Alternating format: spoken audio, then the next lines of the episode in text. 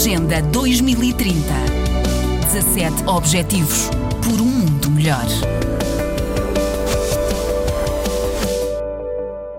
Hoje vamos usar um adjetivo. É uma notícia excelente, esta da inauguração de um novo centro de hemodiálise no Hospital Batista de Souza, em São Vicente, Cabo Verde. Uma notícia boa no meio de tantas más que surgem por estes dias. O novo centro foi cofinanciado por Portugal e vai permitir tratar 40% dos doentes cabo-verdianos. Foi inaugurado esta semana. Este centro resulta de uma parceria com o Camões, Instituto da Cooperação e da Língua, e o governo de Cabo Verde, num investimento de 1,9 milhões de euros.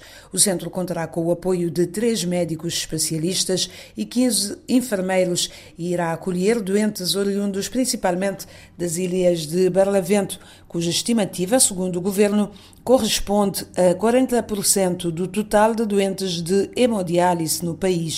Em Cabo Verde existia até agora apenas um centro de hemodiálise, na cidade da Praia, que começou a funcionar em 2014 e já em 2018 atingiu o ponto de ruptura no acolhimento de doentes, tratando 140 pessoas que necessitam de fazer hemodiálise. Agora, segundo o Ministro da Saúde, Arlindo do Rosário, com os dois centros em funcionamento, o país terá capacidade de diminuir a necessidade de evacuação de doentes para o exterior. Em termos de evacuações para o exterior, eh, irá possibilitar que de facto consolidemos a nossa capacidade de resposta no domínio da nefrologia, eh, da hemodiálise, eh, aqui em Cabo Verde. Portanto, são dois, dois polos que já está, já está a funcionar aqui na, na praia e do São Vicente. Portanto, alargar essa capacidade de resposta.